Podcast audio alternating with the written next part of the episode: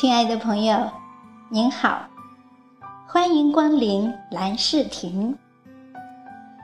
如果我现在问你六月一号是什么日子呢？你会不会觉得这个问题弱爆了，太小儿科了呢？你肯定会脱口而出：“当然是儿童节啦，这还用问？”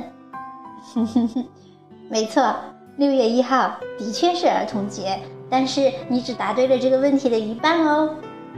你知道吗？同时，它也是国际牛奶日。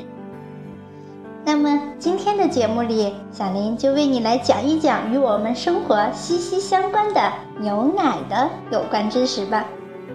希望可以为你的生活提供很好的帮助。被誉为“白色血液”的牛奶，富含蛋白质、维生素、乳糖等营养物质。以及矿物质，而且利于人体吸收，食用方便。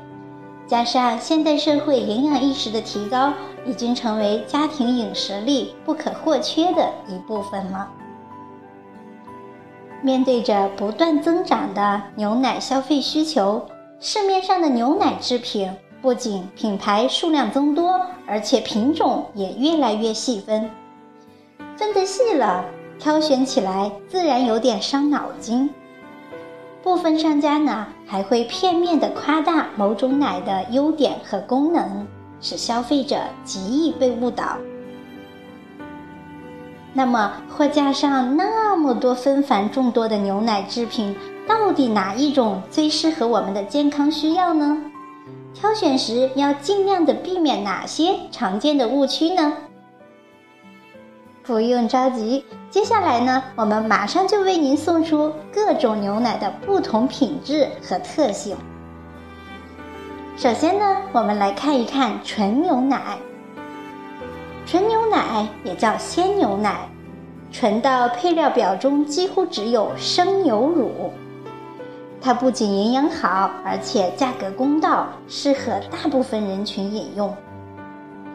纯牛奶中含有总干物质，又名全乳固体和蛋白质两种成分，两者的含量越高，牛奶的营养价值也就越高。但是呢，纯牛奶的缺点呢，就是铁、锌、维生素 C 的含量比较低，所以呢，建议在早餐的时候啊，让纯牛奶配合坚果、果蔬。淀粉类等食物一起进食。好，说完了纯牛奶，那么我们接下来看一看早餐奶的特性。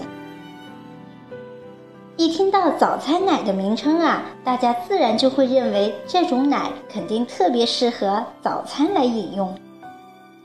那市面上大部分早餐奶的实质是牛奶加水加糖。加麦精或者河粉或者谷物，然后呢加上营养强化剂，如铁强化剂、锌强化剂等，再加上食用香精的组合产品。添加了水的早餐奶呀，蛋白质含量比纯牛奶低，纵使加了麦精、核桃粉、谷物和营养强化剂，它的添加量啊也相当的有限。而且还额外加了糖，这可不利于立志要减肥和患有糖尿病的朋友进食。如果早餐喜欢喝纯牛奶或者酸奶的朋友，那其实没必要执着于购买早餐奶。接下来我们再来看一看舒化奶。舒化奶里添加了乳糖酶。能够将牛奶中百分之九十以上的乳糖分解成易于吸收的葡萄糖和半乳糖。它呢适合平时一喝牛奶肚子就不舒服、拉肚子的朋友，也就是适合乳糖不耐受人群来饮用。也因为葡萄糖和半乳糖的存在，舒化奶喝起来呢口感上就会偏甜一些。但是呢，除了这个优点以外，舒化奶中的蛋白质、脂肪和钙在营养成分上啊，跟纯牛奶并没有什么区别，而且呢，价格比较高。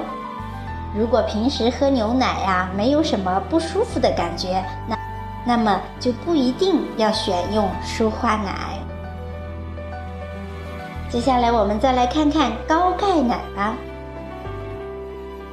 那根据国家规定，高钙奶的钙含量要比普通牛奶的钙含量超出百分之二十五以上。一般来说呢，每一百毫升的纯牛奶中含钙是一百到一百二十毫克，而一百毫升的高钙奶中。钙含量可以达到一百三十到一百五十毫克。请注意，高钙奶中添加的钙是指碳酸钙或者乳酸钙，它们和牛奶中本身的钙比起来，吸收率并没有想象中的好。也就是说，高钙奶中的钙含量并不完全等于人体吸收量。其实啊，每天喝一到两杯牛奶，里面含有的钙就足够人体吸收利用了。再加上生活中的其他豆制品啊、肉类呀、蔬菜等含钙的食物，基本上已经可以满足每天的钙需求了。所以呢，并不需要特地为了补钙而选择高钙奶，多补充维生素 D 和晒太阳。才是补钙的王道。好的，朋友们，今天的节目就到这里了。听完了这些介绍，你对牛奶是不是更加了解了呢？是不是更加会选择适合你的奶制品了呢？感谢您的聆听，明天我们继续为您分享其他几种奶制品的特性，不要错过哟！期待着和你明天再相逢。喂